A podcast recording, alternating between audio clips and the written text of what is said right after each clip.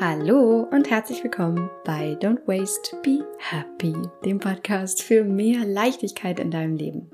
Ich bin Mariana Braune, ich bin Diplompsychologin und freue mich riesig, heute hier mal wieder ein wunderschönes Interview mit dir zu teilen, was ich mit einer ganz großartigen Frau geführt habe, die niemand Geringeres ist als Reisebloggerin und erfolgreiche Autorin Christine Neder. Und ich weiß nicht, wie es dir geht aber wahrscheinlich kennst du das Gefühl. Ich kenne auf jeden Fall das Gefühl und ich glaube, wir alle haben das einfach manchmal. Dieses Bedürfnis und diesen Drang danach, vielleicht einfach alles mal hinter sich zu lassen und sich rein ins Abenteuer zu stürzen, die wilde Natur zu erleben und vor allem weg vom Lärm und Stress der Großstadt zu sein. Und Christine Neder hat genau das getan. Sie hat sich nämlich mit ihrer kleinen Familie den Auswanderungstraum verwirklicht und sich einfach mal so ein minimalistisches kleines Haus am Meer in Portugal gebaut, lebt jetzt dort und ist glücklicher denn je. Und wir reden hier heute darüber, warum es sich so sehr lohnt, für seine Träum Träume zu kämpfen und auch loszugehen, auch wenn es manchmal schwierig ist, dran zu bleiben und wie du das machen kannst. Christine spricht darüber, wie Minimalismus und das Vereinfachen des Lebens ihren Alltag so viel leichter gemacht hat. Und wir reden darüber, wie du mutig auch dem Ruf deines Herzens folgen kannst. Und wir reden aber auch darüber, warum nicht immer alles so schön ist, wie es manchmal scheint. Also beleuchten auch den wunderschönen Auswanderungstraum ganz realistisch mit all seinen Sonnen- und Schattenseiten. Und es ist ein wunderschönes Gespräch geworden, was mich auf jeden Fall auch wahnsinnig inspiriert hat. Und ich hoffe, das Gleiche tut es für dich. Und ich wünsche dir ganz, ganz viel Spaß, Inspiration und Freude mit diesem Gespräch und würde sagen, schnapp dir einen Kaffee, lehn dich zurück und mach's dir so richtig muggelig.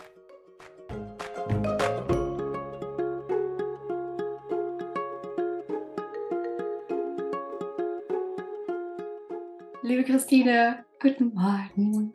Wie geht's dir? Wo sitzt du? Guten Morgen. Ich sitze in unserem kleinen Mini-Haus am Meer, oben in meinem Dach Büro, weil ja hier alles so klein und minimalistisch designt ist, haben wir so ganz viele Holzebene und eine Holzebene ist mein Büro, wo, glaube ich, auch der Klang hoffentlich ganz gut ist für unser Podcast-Interview. Ich kann dich großartig hören und freue mich so sehr auf unsere gemeinsame Zeit. Ich habe eben schon in unserem kleinen Vorgespräch gesagt, als ich heute Morgen in meinem Kalender gesehen habe, ach ja, heute ist das Interview mit Christine, war ich so, ah ja, cool, freue ich mich mega drauf, weil wir haben ja nicht nur eine Gemeinsamkeit. Paul, habe mhm. ich gerade schon gesagt, Paul mhm. ist dein Mann, mein Dackel. Mhm. Mein Freund, wir sind nicht verheiratet. Oder so, genau. Sondern wir haben auch noch ganz, ganz viele andere Parallelen, über die wir hier heute sprechen werden. Und ich glaube, uns gegenseitig wahnsinnig inspirieren und hoffentlich auch alle die tausend Menschen, die da jetzt draußen zuhören. Denn wir werden über ein minimalistisches Leben reden. Wir werden sicherlich über mutige Entscheidungen im Leben reden. Du bist ausgewandert mit deiner Familie, sitzt da jetzt in Portugal in deinem Mini-Haus. Darüber freue ich mich total, all die Details dazu zu hören. Wir werden sicherlich über Freiheit sprechen, über Angst, ja, was auch immer uns da so entlang unseres Gesprächs irgendwie noch links und rechts entgegenschneit. Und darauf freue ich mich sehr. Herzlich willkommen. Es ist wunderschön, dass du da bist. Ja, vielen lieben Dank. Ich freue mich auch sehr, als Gast zu sein, ein bisschen zu plaudern und ja, wie du schon gesagt hast, sich gegenseitig zu inspirieren. Das Schöne war ja, du hast eine Podcast-Folge von mir gehört und bist dann auf mich aufmerksam geworden und hast gesagt, hey, es war so cool, hast es gepostet in der Story. Zu welchem Thema war das? Welche Folge war das? Das war die Folge zum Ökodorf zu ah, ja, genau. Sieben genau. Linden mit mhm. Simone oder Simona? Simone, mhm, oder? Simone? Ja. ja, ich wollte danach Simone sofort anschreiben. Ich wollte da auch sofort hin, obwohl ich da noch 3000 Kilometer entfernt in Portugal war und mir dieses Konstrukt einmal anschauen. Also wie ich in einem Podcast rausgehört habe, wäre es wahrscheinlich auch nicht zu 100% deins, wahrscheinlich auch nicht meins, aber ich finde es einfach faszinierend, wie das funktioniert und was für eine Arbeit dahinter steckt. Ja, absolut. Absolut. ich finde es immer wieder spannend, mich mit alternativen Lebensmodellen auseinanderzusetzen, das auch als riesengroße Inspiration zu sehen und zu schauen, was es noch gibt, wie Menschen leben können, wie Menschen auch viel mehr mit Natur leben können, äh, viel äh, ökonomischer leben können. Ich finde es total schön, aber am Ende muss man natürlich auch wirklich schauen, okay, mag man bis in die allerletzte Konsequenz genau das für sich dann auch umsetzen. Und da darf jeder seinen ganz eigenen Weg finden. Und apropos, freue ich mich total, deine Story zu hören, denn du hast einen ganz alternativen Weg gewählt für dich und bist tatsächlich ausgebrochen.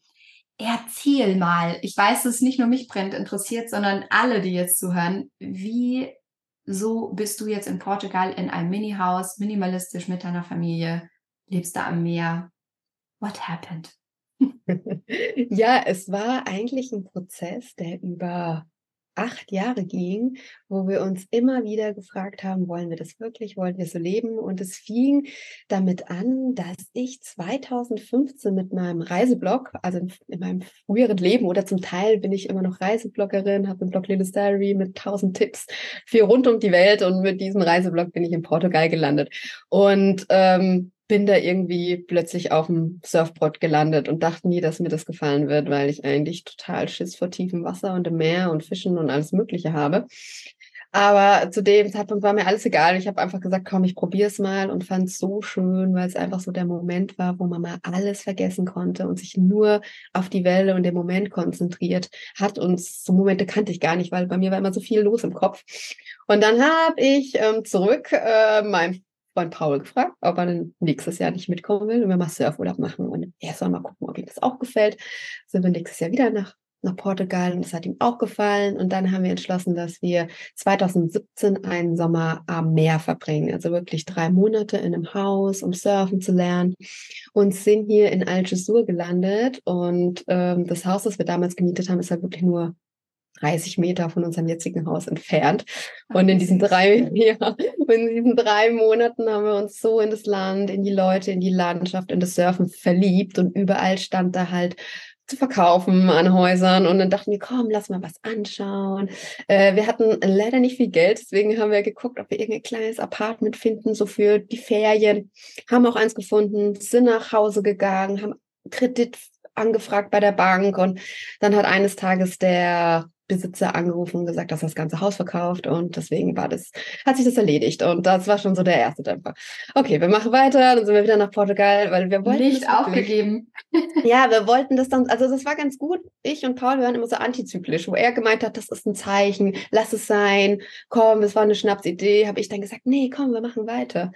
Und dann haben wir erst geguckt, ob wir ein Haus kaufen mit Freunden, aber das war keine gute Idee. Und dann haben wir gesagt, okay, wir kaufen erstmal ein Grundstück. Und dann haben wir erstmal ein Grundstück.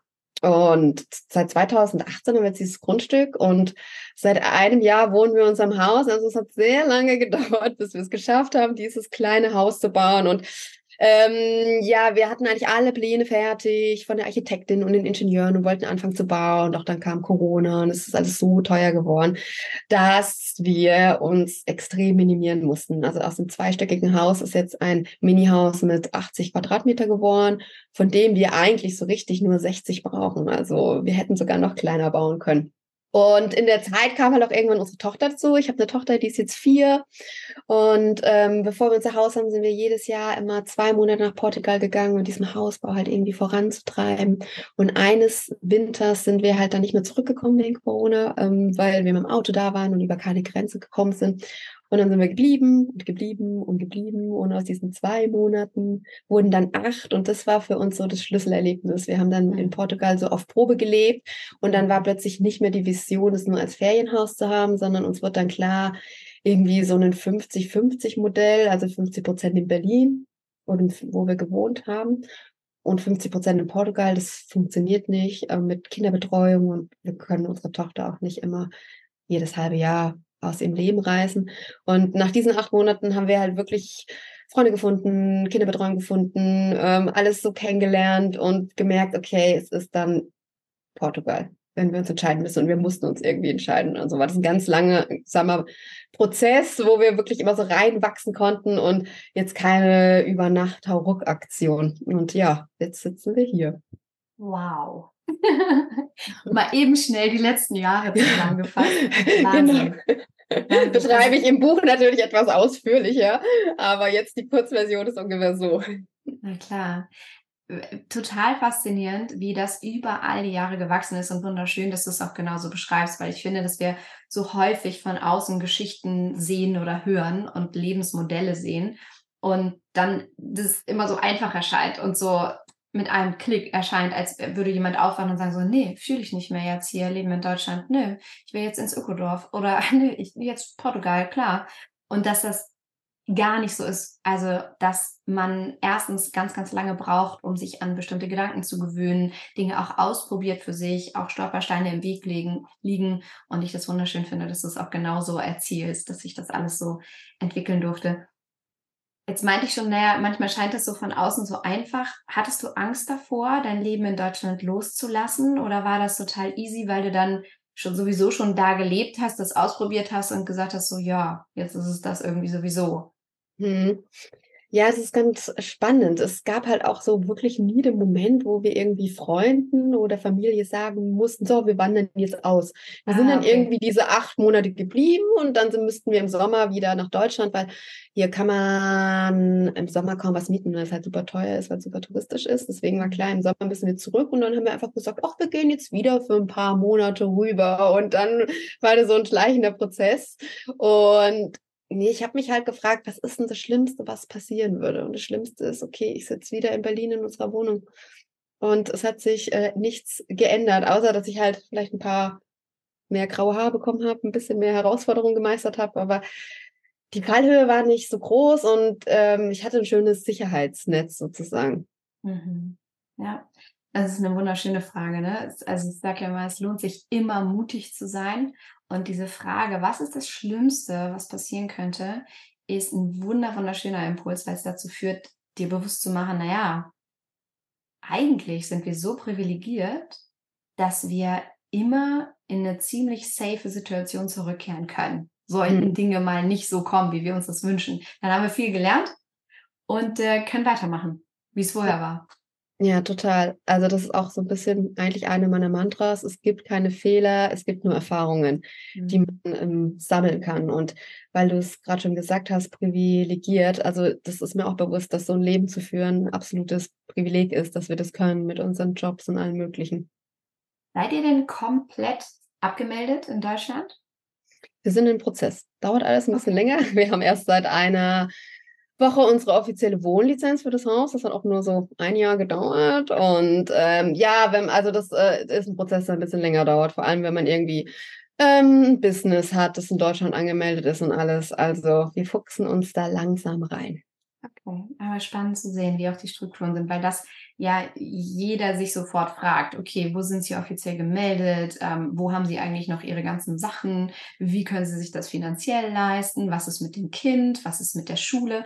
Lass uns mal die Fragen vielleicht kurz abklappern, damit mhm. jeder weiß, okay, wie ist der Rahmen gesteckt? Also, deine Tochter ist dort in der Betreuung im Kindergarten. Ja, das ist ein Kindergarten.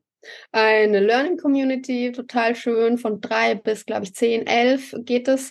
Das wird bald eine internationale brasilianische Schule. Dann kann sie da bis zum vierten, bis zum vierten Schuljahr sein. Mhm. Und dann sehen wir weiter. Also ich plane das jetzt nicht so durch, aber ähm, weil du es gerade schon angesprochen hast, was ist mit dem Kind? Wie, also wo geht das Kind mal in die Schule? Das ist ja also die Frage, die ich wohl am häufigsten bekomme. Mhm. Und ich habe mich Deutschland auch sehr wichtig. Ja, erstmal das bürokratische und dann die Schule. Und ich habe mich ehrlich gesagt äh, immer von der Frage total angegriffen gefühlt, bis ich mal ein bisschen nachgefragt hat. Und es ist nicht so, dass ich dachte immer, die Menschen unterstellen wir, ich lasse das Kind verwahrlosen, weil ich es in Portugal auf die Schule schicke, weil das deutsche Schulsystem so toll ist. Aber nee, es war eigentlich genau andersrum. Sie wünschen sich, dass ich vielleicht in Portugal irgendwas finde, was besser ist. Und mhm. als ich dann mal nachgefragt habe, habe ich diese Frage ganz anders, äh, ja, ich habe es ganz anders aufgenommen, als sie eigentlich gemeint war oft. Das ist so spannend, ne? Äh, das kennen wir alle. Man fühlt sich angegriffen und geht von der eigenen Wahrheit aus, mhm. warum mhm. jemand einen was fragt und warum man sich jetzt verteidigen muss. Das Gegenüber versteht das gar nicht, weil wir gar nicht über das Thema hinterm Thema reden, so wie du das jetzt gerade offensichtlich gemacht hast. Und dann redet man vollkommen aneinander vorbei. Und das ist ja mhm. super spannend, was da passiert ist, dass eigentlich ne, was Paul über Peter sagt, sagt mehr über Paul als über Peter, trifft mhm. so ein bisschen zu, also ein bisschen ab, in abgewandelter Form, weil letztendlich ist das ja, was du gehört hast, ein Thema, was du hattest. Du hattest ein Thema damit, dass du dich vielleicht gefragt hast, oh Gott, ist das jetzt hier zu alternativ, ist das zu crazy, irgendwie bin ich vielleicht gut genug für meine Tochter, wenn ich sage, ne, sie, sie geht jetzt hier auf so eine alternative Schule und was ist denn später vielleicht, so? Vielleicht waren das Gedanken, die du hattest. Und dann kommt jemand und fragt dich und du denkst natürlich genau in die Richtung und eigentlich interessiert die anderen so, hey, vielleicht machen die was viel Cooleres und das ist auch was für uns. Spannend. Mhm.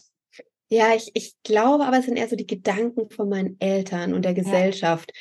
die ich da verarbeiten muss, weil für mich gibt's nichts Schöneres, als sie hier hinzuschicken. Ja. Und ähm, nur mich dafür recht zu fertigen. Ich glaube, das war so ein bisschen das Problem, das ja zu rechtfertigen, dass ich das so frei gestalte. Voll. Und ist es, ist es besser, anders, cooler? Wie ist es? Warum schätzt du das so sehr? Ähm, was genau jetzt? Die Kinderbetreuung? Mhm. Ja. Also ich finde es super schön, dass es halt von drei bis zehn gibt, also erstmal dieses Übergreifende mit anderen Kindern.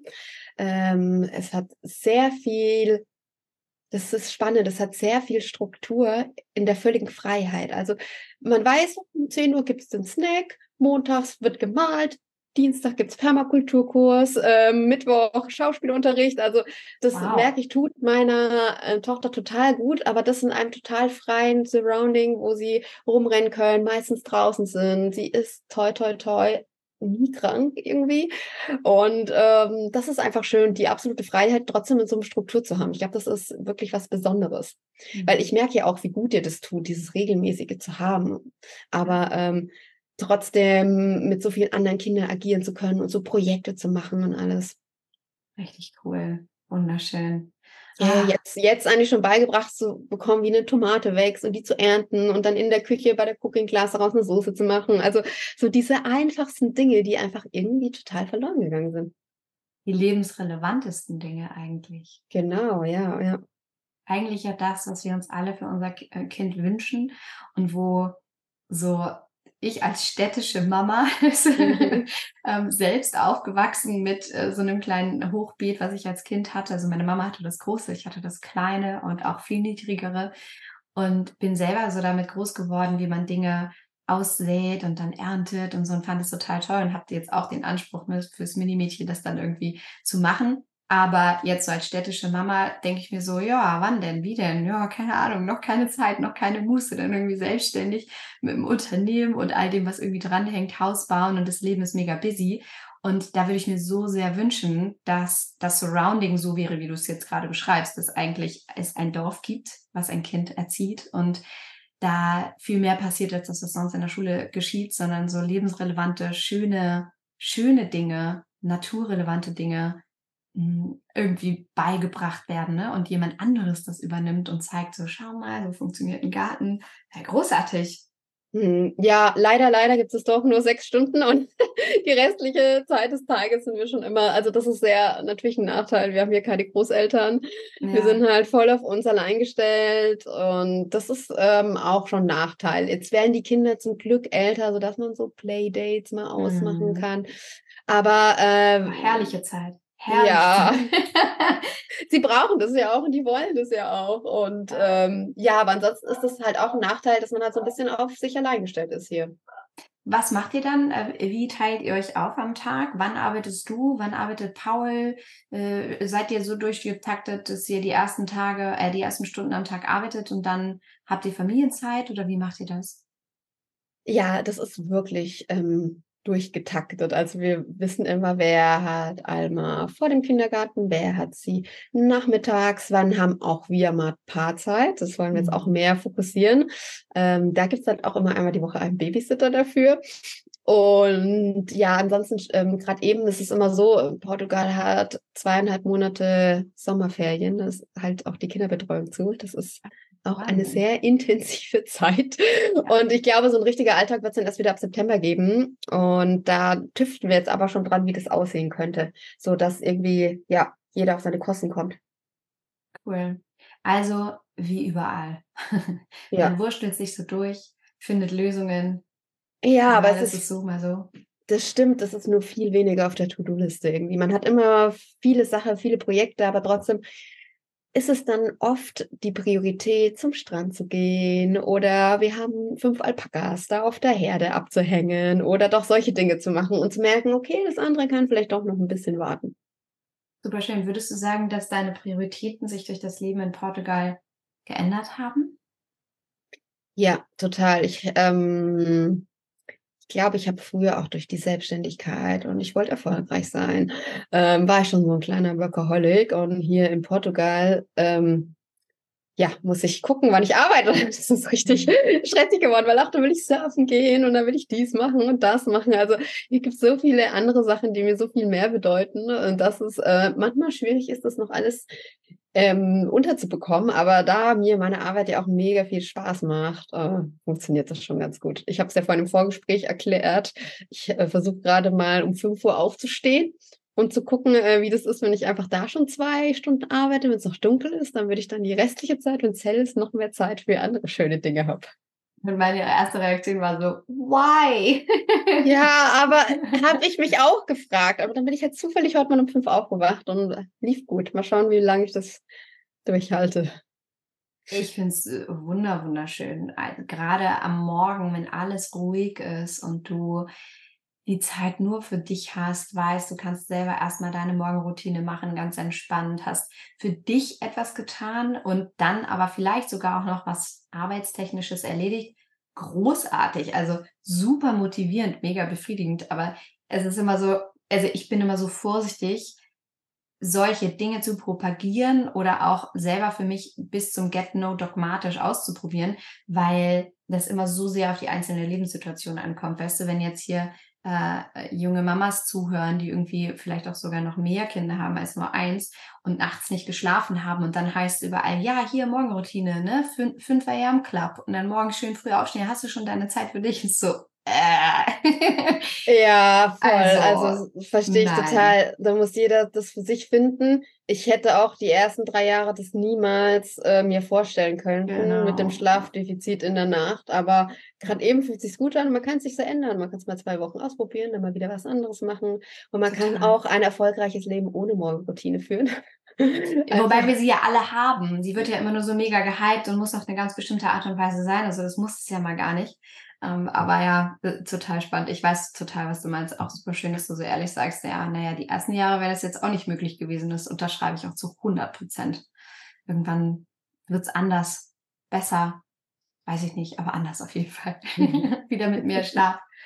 Super cool. So, und dann hast du jetzt erzählt, ihr wolltet eigentlich ein größeres Haus bauen. Jetzt habt ihr schon eins mit nur, in Anführungsstrichen, 80 Quadratmetern, meintest du, nur 80 oder 90 waren es? Mhm, 80, ja. Und eigentlich nutzt ihr nur 60. Mhm. Weil ihr lebt wie?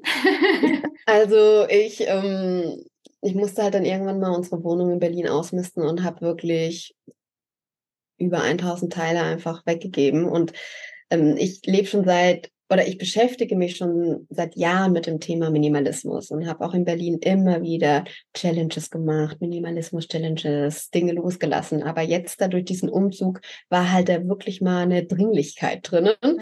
die Sachen ähm, loszuwerden oder sich äh, zu verabschieden davon. Und es war halt auch so, dass jedes Teil, das ich mitnehme, kostet mich ja was. Ich muss das ja nach Portugal bringen. Und dann kann man viel besser aussortieren, wenn man sich bei jedem Teil nochmal fragt, oh, wäre das mir acht Euro wert, irgendwie nach Portugal zu bringen? Mhm. Und so habe ich halt ganz viel aussortiert. Und ich habe gemerkt, oder wir haben gemerkt, wir brauchen gar nicht viel. Also unsere Wohnung in Berlin war größer als unser Haus jetzt. Und wir haben einfach gemerkt, das Leben findet hier draußen statt. Ja. Wir brauchen gar nicht viel Wohnraum und wir können eher flexiblen Wohnraum uns noch dran bauen. Also wir haben zum Beispiel noch einen Camper, nee, einen Caravan, Wohnwagen im Garten stehen. Das ist das Büro oder vielleicht auch demnächst mal für Work and Traveler eine Unterkunft. Wir haben ein Zelt, so ein Campingzelt, das ist das Spielzimmer von der Alma. Und das alles, das können wir jetzt mal hier aufbauen. Und wenn wir es nicht mehr brauchen, können wir es wieder hergeben. Und ähm, unser Haus ist so konzipiert, dass wir auf diesen 60 Quadratmeter leben und 20 ist eigentlich noch so ein extra Apartment, wo Freunde, Verwandte oder sonst jemand wohnen könnte, der uns besucht. Das war so die absolute Brio. Wir brauchen Wohnraum für unsere Besucher. Ja, klar. in der Situation. Mega schön. Ich, ich kenne das total, im Ausland zu sein, im Warmen und zu merken, wie viel weniger man drinnen braucht und wie viel Wohnraum man braucht, wenn eben das Leben eigentlich draußen stattfindet. Und das logisch brauchst du auch viel weniger an Kleidung und so weiter, wenn du freier unterwegs bist. Du brauchst weniger Jacken, weniger Schals, weniger Mützen, weniger Schuhe, blablabla, weniger Platz, um nasse Sachen aufzuhängen und so. Und das ist immer so unglaublich befreiend und wunderschön. Ich glaube, das kennt auch jeder ne, aus dem Urlaub ähm, dieses Gefühl von, ja, wieso, ich brauchte doch nur einen Koffer, Kleidung. Ja, und das, und das hat, wir hatten ja dieses Erlebnis, dass wir zwei Monate nach Portugal in diesem Winter wollten und dann acht geblieben sind und ich habe acht Monate aus einem Koffer gelebt. Ja. Und das war auch nochmal so ein Schlüsselerlebnis, weil ich dachte, boah, das braucht es einfach alles gar nicht. Ich hebe halt die Sachen dann trotzdem gerne auf, dass ich die, wenn ein Pulli kaputt ist, mir dann den anderen nehmen kann. Also, weil es wäre mhm. jetzt auch nicht nachhaltig, alles irgendwie wegzuschmeißen, obwohl ich ja versucht habe, alles irgendwie ein zweites Leben zu geben, zu verkaufen, zu verschenken. Mhm. Aber ähm, ja, kleinere Wohnung ist weniger aufräumen, ist weniger putzen, man hat viel schneller Ordnung und es ist einfach, für mich ist kleiner Wohnen viel, viel befreiender. Ja, aber würdest du sagen, dass das auch wirklich so nur in diesen warmen Gefilden geht? Nee, glaube ich nicht.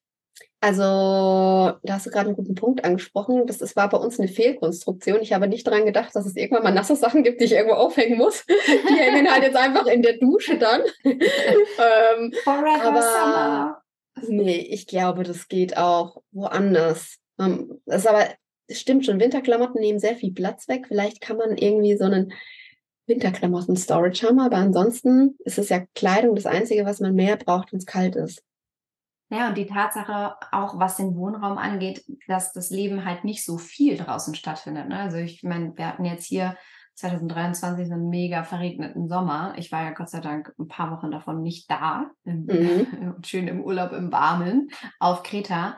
Aber wenn es so kommt und grundsätzlich, ich meine, wir leben mit Jahreszeiten, wir haben ja mindestens sechs, also mindestens sechs, wenn nicht eher neun Monate im Jahr, wo es, naja, ist so kühl, regnerisch, mal so, mal so, zwei Stunden, bisschen Sonne, dann zieht irgendwie wieder Wolke auf und es regnet. Und in solchen Gefilden findet das Leben ja notwendigerweise auch mehr drinnen statt. Und da sagt man dann natürlich vielleicht auch ne, mit Familie und Kindern, okay, brauchen wir nicht doch mehr Platz, müssen wir irgendwie was schaffen, wo jeder seinen Raum hat und so. Würdest du das unterschreiben, dass es damit zusammenhängt, dass ihr da eben auch viel draußen sein könnt? Mm, es macht es einfacher, aber ähm, ich kenne Freunde in Berlin, die Kinder gehen im Waldkindergarten, sind bei jedem Wetter draußen. Da kann man ja den wunderschönen. Es gibt kein schlechtes Wetter, es gibt nur schlechte Kleidung. Also es ist schon, wie man sich das ja. Leben gestalten möchte. Also wenn man, man muss vielleicht auch so ein bisschen der Outdoor-Typ sein, der sagt, boah, ich gehe auch bei Regen und bei Nässe raus, ist mir egal.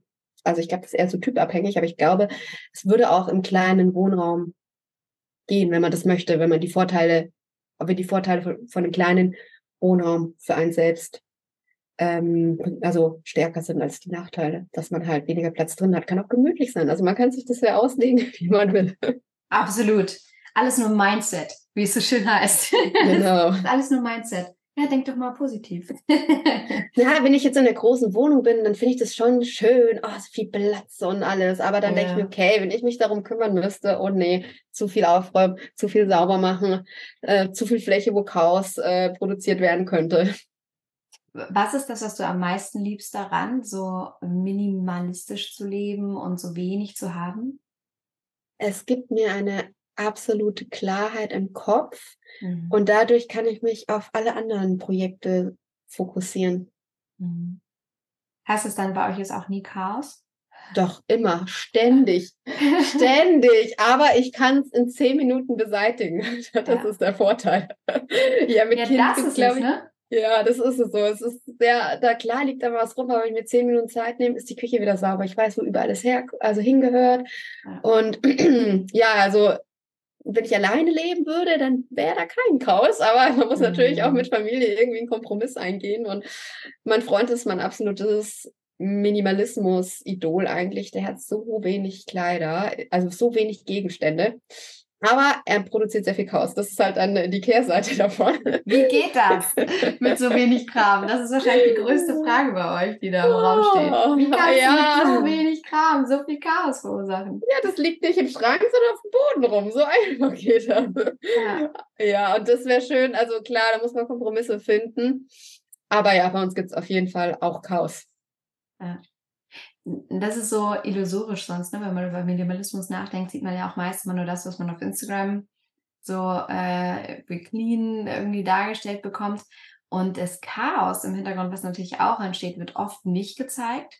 Und der riesengroße Unterschied ist aber, es entsteht auch Chaos in einem minimalistischeren Leben. Aber genau wie du sagst, es ist schneller wieder weggeräumt und es besteht irgendwie ein besseres Ordnungssystem.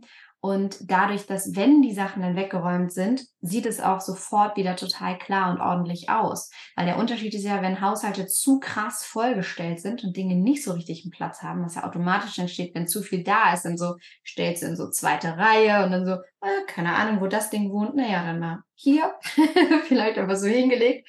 Naja, und dann, selbst wenn die Sachen weggelegt sind, ist halt insgesamt so ein, so ein messy Gefühl irgendwie da, ne? Ja, ich glaube, also was mich total befreit, ist zu wissen, dass jeder Gegenstand seinen Platz hat und dann auch zu mhm. wissen, wo man ihn hinräumt und dass das ein permanenter Platz ist, wie du gesagt hast. So, wenn ich alles in eine Abstellkammer stelle, dann ist es kurz irgendwie aus den Augen, aber im Sinn bleibt es irgendwie immer noch mal, weißt du, oh Gott, da steht die ganze Rumpelkammer voll. Naja, oh, kennt auch jeder. Jeder, den Dachboden, den Kellerraum, den Einschrank. Also. Ja, wir haben ja. keinen Keller und keinen Dachboden. Ja, ihr müsst strenger sein. ja, total. Total. Und das ist schön, weil im Grunde bin ich zum Minimalismus über das Thema Nachhaltigkeit gekommen, womit ich mich auf meinem YouTube-Kanal auch schon so viel beschäftigt habe. Und es war die Schlussfolgerung, dass wenn man nachhaltig leben muss, eigentlich minimalistisch leben muss, eigentlich nichts bis wenig kauft. Und ähm, das hat sich alles so, ja, wie ein roter Faden durchs Leben gezogen. Und das Schöne ist, wir leben jetzt auch wo, wo das nächste Shopping Center 45 Minuten entfernt ist und Amazon nur aus Spanien funktioniert, so teilweise. Also das ist schön, dass man diesen ganzen Reizen nicht ausgesetzt ist. Ich war jetzt auch im Sommer eine Woche in Berlin und ich habe selber gemerkt, oh, ist das schön, oh, das ist aber auch schön, soll ich noch schnell das mhm. besorgen? Also diese ganze Reise in der Großstadt, die einem die ganze Zeit zum Kaufen anregen, ist auch schwer, denen zu widerstehen, wenn man sie jeden Tag hat. Ja, absolut, absolut. Das sind diese ganzen Sinneseindrücke und dieses permanente beballert werden mit du bist nicht gut genug. Also mhm. ich habe neulich das erste Mal im Free TV wieder Werbung gesehen nach Jahren und dachte mir crazy, weil alles darauf ausgelegt ist, dir permanent zu erzählen, du bist nicht gut genug du bist nicht gut genug, du bist nicht gut genug, du musst das noch machen, um schöner auszusehen, du musst das noch machen, um cooler zu sein. Wahnsinn! Und ich dachte so, ja krass, wenn man das erzählt bekommt und gezeigt bekommt und du eben, wie du sagst, so im, im, Einkaufszentrum unterwegs bist und du Magazine bestellt hast und du auf Social Media unterwegs bist, ja, na klar kaufst du und konsumierst du. Das ist ja dann normal. Ja, ja, das ist ein ganz ganz eigener Prozess, dass man halt auch ja. diese Unzufriedenheit im Leben, im Job, mit den Freunden, mit der Freizeitgestaltung oft damit kompensiert, dass man halt kauft, kauft, kauft, um sich zu belohnen. Ja. Was fehlt dir? Du hast gerade gesagt, du warst dann in Berlin und bist dann durch die Straßen gelaufen, war so, oh, ist auch schön, ist auch schön. Was vermisst du? Also natürlich Freunde und Familie, aber es ist so, die Freunde, die wohnen eh überall verstreut in Deutschland, deswegen wird es da auch nicht den einen Ort geben, wo sie alle wären. Mhm. Und Wald.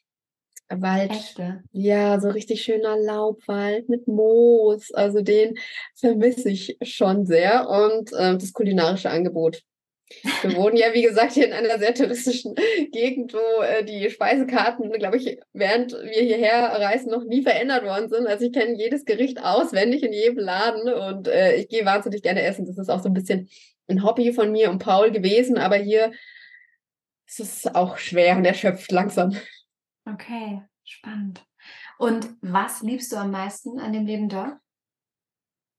Dass ich in acht Minuten zum Strand gelaufen bin, heute früh da mit unserem Hund Rover schon die Morgenrunde gedreht habe, dass es wirklich so ein Leben mit der Natur ist, dass die Natur einen auch sehr, sehr viel spiegelt. Also das ist, Wetter ist sehr extrem, sehr windig, sehr feucht, sehr heiß. Also da muss der innerlich immer sehr stabil sein, damit einen das nicht völlig, ähm, äh, ja, völlig aus dem, wie soll ich sagen, völlig umhaut. Ja, aus dem Latschen kippt. Und ich liebe es hier, dass ich mir mein Leben nochmal so ganz neu gestalten konnte. Meinen Alltag, meine Routinen, dass wir jetzt da sowas wie Alpakas haben können. Wäre in Berlin nie möglich gewesen. Aber durch einen neuen Ort kann man natürlich wieder neue Träume entwickeln. Ich glaube, man hört nie auf zu träumen. Und wir hatten erst das Traum vom Leben in Portugal, dann das Traum vom Haus am Meer und dann den Traum von den Alpakas. Und so träumt man sich weiter durchs Leben. Und es ist schön, wenn man viel umsetzen kann. Was sind deine nächsten Träume? Ähm, äh, das ist eine sehr gute Frage und ich glaube, momentan habe ich keinen, weil ich muss auch mal genießen. Mhm. Also ich glaube, ähm, mein Traum ist jetzt erstmal so Zeit zu haben, das alles zu genießen, die Ruhe zu genießen. Ich habe aber darüber nachgedacht, ähm, am Podcast zu starten, weil ich es halt auch so inspirierend finde, mit anderen Menschen zu sprechen. Vor allem, weil man hat zwar hier seine Bekannten, seine Freunde, aber dann nochmal so Info zu ganz anderen zu bekommen, würde mich auch super ähm, interessieren. Vielleicht irgendwann nochmal einen Roman schreiben. Es kam ja erst gerade das Buch zu weniger ist mehr, wo ich so ähm, über unsere Auswandergeschichte erzähle, über alles Mögliche, was in unserem Leben so passiert ist, was aber auch eher so eine Inspiration sein soll, sich sein eigenes Leben mehr anzugucken. Denn ich weiß, für uns war das Auswandern super gut, aber für viele andere ist es nicht der Weg, aber die können vielleicht anders ihr Leben einen neuen Touch geben sozusagen. Und ja, ich glaube, es ist gerade einfach der Wunsch, alles mal zu genießen und nicht immer mehr und mehr und das nächste Ziel. Es war jetzt alles so da, aber gerade eben, müsste ich sagen, bin ich relativ wunschlos glücklich erstmal. Na schön. Ich glaube, das ist ein ganz, ganz wichtiger Punkt, den so viele vergessen. Wenn du ein Ziel erreicht hast, dann nicht das Ende der Fahnenstange erreicht zu haben, sondern meistens an einem Punkt zu sein, an dem irgendwie wieder was Neues kommt. Und auch wenn es jetzt bei dir nicht aktuell ist, dass du jetzt ganz greifbar sagst, ja, wir würden gerne in den nächsten Monaten ein zweites Haus bauen oder vielleicht nochmal Thailand ausprobieren oder so, mhm. wird es ja irgendwann kommen. Also ganz konkret. Und erstmal auch zu genießen, mit dem glücklich zu sein und vor allem auch wertzuschätzen. Das ist, glaube ich, was ganz, ganz Wichtiges, was viele vergessen. So zwischendurch die Erfolge auch mal zu feiern, so und dich zu feiern und zu realisieren, ach so, das, was irgendwann mal mein Traum war, ist jetzt manifeste Realität geworden. Also das ist jetzt da. So, du kannst dich da draußen hinstellen und dann sitzt so dein, dein Haus streicheln und ihr habt jahrelang davon geträumt, dass es irgendwann mal der Fall sein wird. Und das ist ganz, ganz wichtig, glaube ich, der Seele da die Chance zu geben, auch tatsächlich hinterherzukommen, oder? Ja, ja, genau, der Seele die Chance zu geben, hinterherzukommen, weil es war so, okay, erreicht, nächstes, nächstes, weil ja. ich, also natürlich war ich auch jahrelang in diesem Effizienz-Hamsterrad und das immer ein bisschen da auszubrechen, zu sagen, es kann auch langsamer sein, es kann länger dauern, es muss nicht mhm. sofort sein und ja, sich hinzusetzen und zu genießen. Das ja. war eigentlich auch so das Ziel hier. Die Natur genießen, den Moment genießen, die Zeit zusammen genießen. Und ich glaube, das ist eher der Wunsch, das noch besser zu können. Wunderschön. Habt ihr Pläne für die nächsten Jahre oder denkt ihr weiter? Also im Sinne von, äh, wo ihr mit der Familie sein wollt, ist es so, dass ihr sagt, alles kann passieren. Seid ihr da jetzt mega happy? Seht ihr euch forever and ever jetzt in eurem Haus in Portugal? Ähm, wie, wie seid ihr da so aufgestellt für die nächsten Jahre? Habt ihr eine Idee davon? Also, ähm, ich sage immer, sag niemals nie. Ich dachte auch, dass ich nie auswandere und jetzt bin ich ausgewandert. Also ich kann mir das erstmal für zehn Jahre vorstellen, länger kann ich gar nicht planen, aber ich könnte mir auch vorstellen, dass nochmal irgendwas anderes kommt, dass vielleicht nochmal Norwegen kommt, die Berge kommt, die Schweiz kommt, ich weiß nicht, irgendwas so Bergiges würde, ich, würde mich auch mal interessieren, da zu leben, aber dadurch, dass wir uns jetzt auch fünf Alpakas angeschafft hat, ist man natürlich erstmal auch an den Ort gebunden, aber das ist auch schön und ich ähm, liebe es hier und das ist toll. Und das ist halt, ähm, man nimmt sich dadurch zwar die Freiheit, erstmal diesen Ort immer verlassen zu können, aber man bekommt auch so einen ganz tollen neuen Alltag dadurch. Und ähm, das ist jetzt erstmal schön auszuprobieren.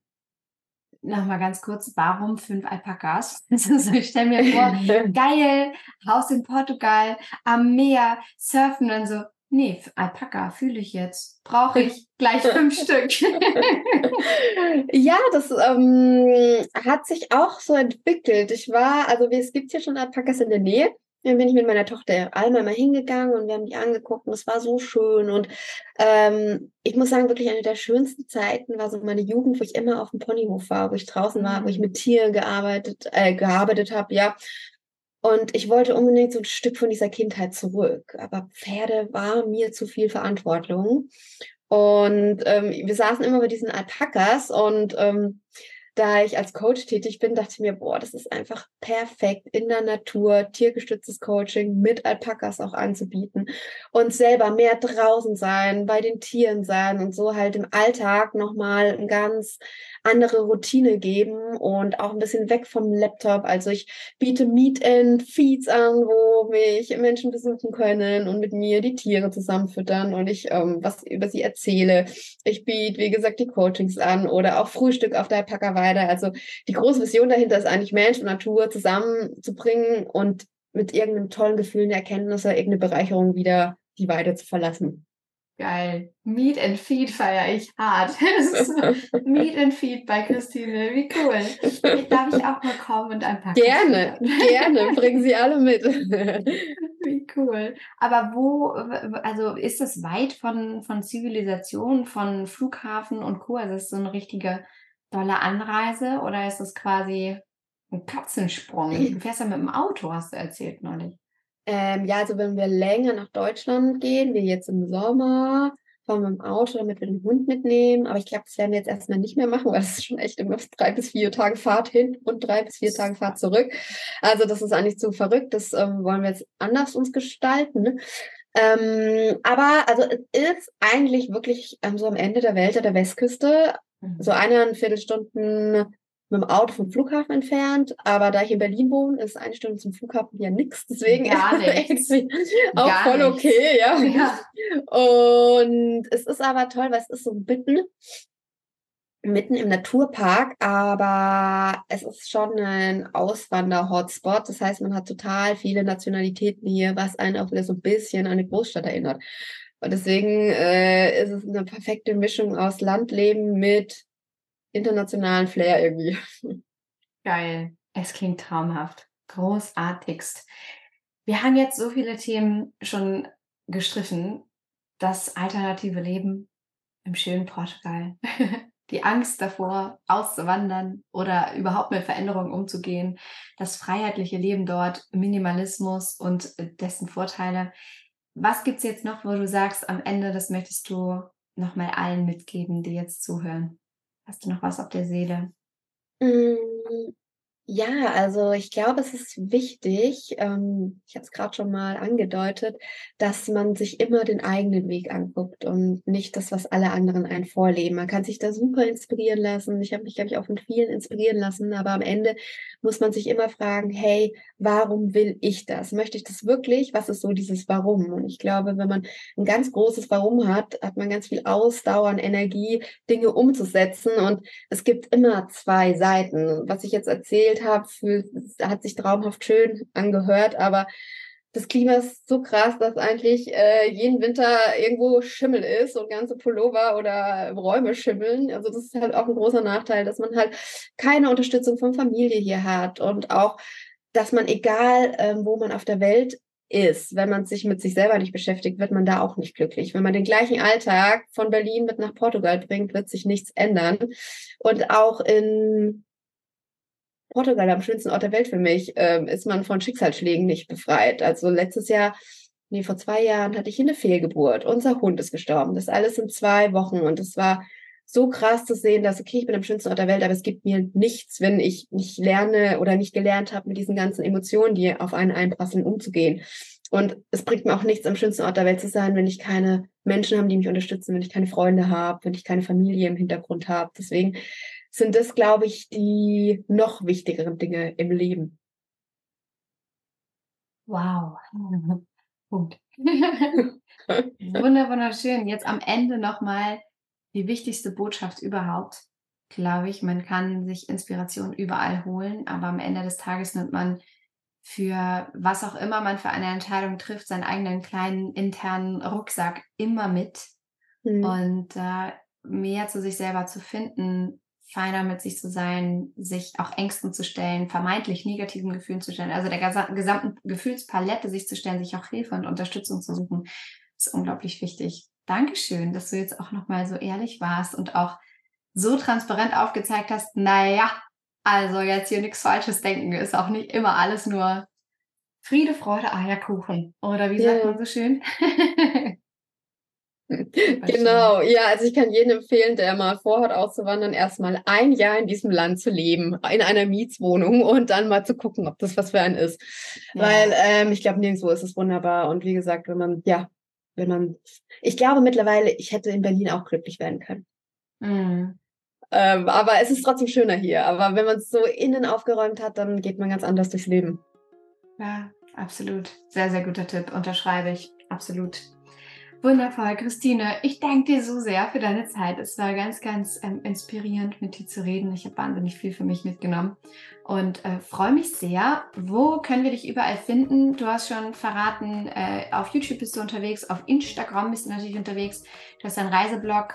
Ähm, du planst eventuell einen Podcast. Wir sagen mal nicht so viel. Who knows, was da so kommt.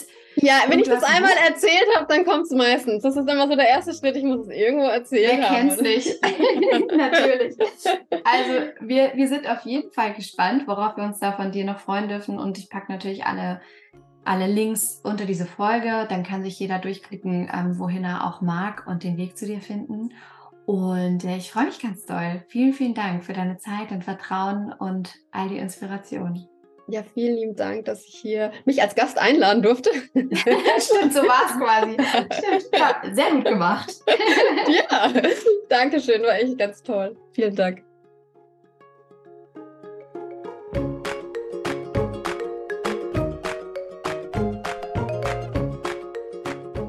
War das nicht schön? Ich habe mich so sehr gefreut, mit Christine über ihr Leben zu sprechen, über das Leben generell zu sprechen, über Ups und Downs, über das Träume verwirklichen, über Minimalismus, wie es uns helfen kann, ein einfacheres Leben zu gestalten, wie sehr es sich lohnt, mutig zu sein und wie wundervoll es ist, wenn Menschen tatsächlich losgehen für ihre Träume, auch wenn es manchmal schwierig wird und nicht immer alles so glitzert und blinkt, wie es scheint. Oder wie, ja, gibt es auch irgendein Sprichwort, ne? Wie heißt es nochmal? Ist nicht alles Gold, was glänzt? Ha, ich glaube, so heißt es wirklich. ich und Sprichwörter. Wie dem auch sei, ich hoffe, du hast genauso viel Inspiration sammeln können wie ich und gehst jetzt einfach los für dich und deine Träume und dein Glück, was auch immer das für dich bedeutet. Und wenn du Lust hast, da unterstützt zu werden, dir ein einfacheres Leben zu erschaffen, wieder das Hier und Jetzt genießen zu können, dir dein Leben leichter, einfacher zu gestalten, dann melde dich sehr, sehr gerne, wenn du Unterstützung brauchst und haben möchtest, einen sicheren Rahmen, den ich dir bieten kann, den der Slow Circle, mein Mentoring-Programm dir zum Beispiel bieten kann. Und äh, wenn du dich meldest, und auf den Link klickst unter dieser Folge für ein unverbindliches Erstgespräch, dann schnacken wir mal und schauen, wo du gerade stehst, was deine Herausforderung ist und ob ich dir da helfen kann und wie ich dir da helfen kann. Und dann freue ich mich sehr, von dir zu hören. Also in diesem Sinne, hab einen wundervollen Abend, Tag, Morgen, wann auch immer du das hier hörst. Alle weiteren Infos zu Christine findest du natürlich auch unter dieser Folge. Klick dich da auch sehr, sehr gerne durch. Und äh, ich freue mich immer von dir zu hören, auch wie dir diese Folge gefallen hat. Äh, schreib mir gerne auch auf Instagram, verlinke diese Folge Teil das in deiner Story, leite diese Folge weiter an Menschen, die dir am Herzen liegen und die du einfach auch inspirieren möchtest. Ich freue mich riesig, wenn diese Folge ganz, ganz viele Menschen erreicht, wenn der Podcast generell ganz viele Menschen erreicht und ja, freue mich einfach so sehr von dir zu hören. Entweder im kostenlosen Erstgespräch oder auf Instagram oder via Mail an hallo at don'twastebehappy.de wo auch immer du möchtest. Also, in diesem Sinne, wie gesagt, hab eine wunderschöne Zeit. Ich denke an dich. Ich schicke dir eine ganz, ganz liebe Umarmung und hoffe einfach, es geht dir gut. Und wie immer an dieser Stelle von Herzen alles Liebe. Don't waste and be happy. Deine Mariana.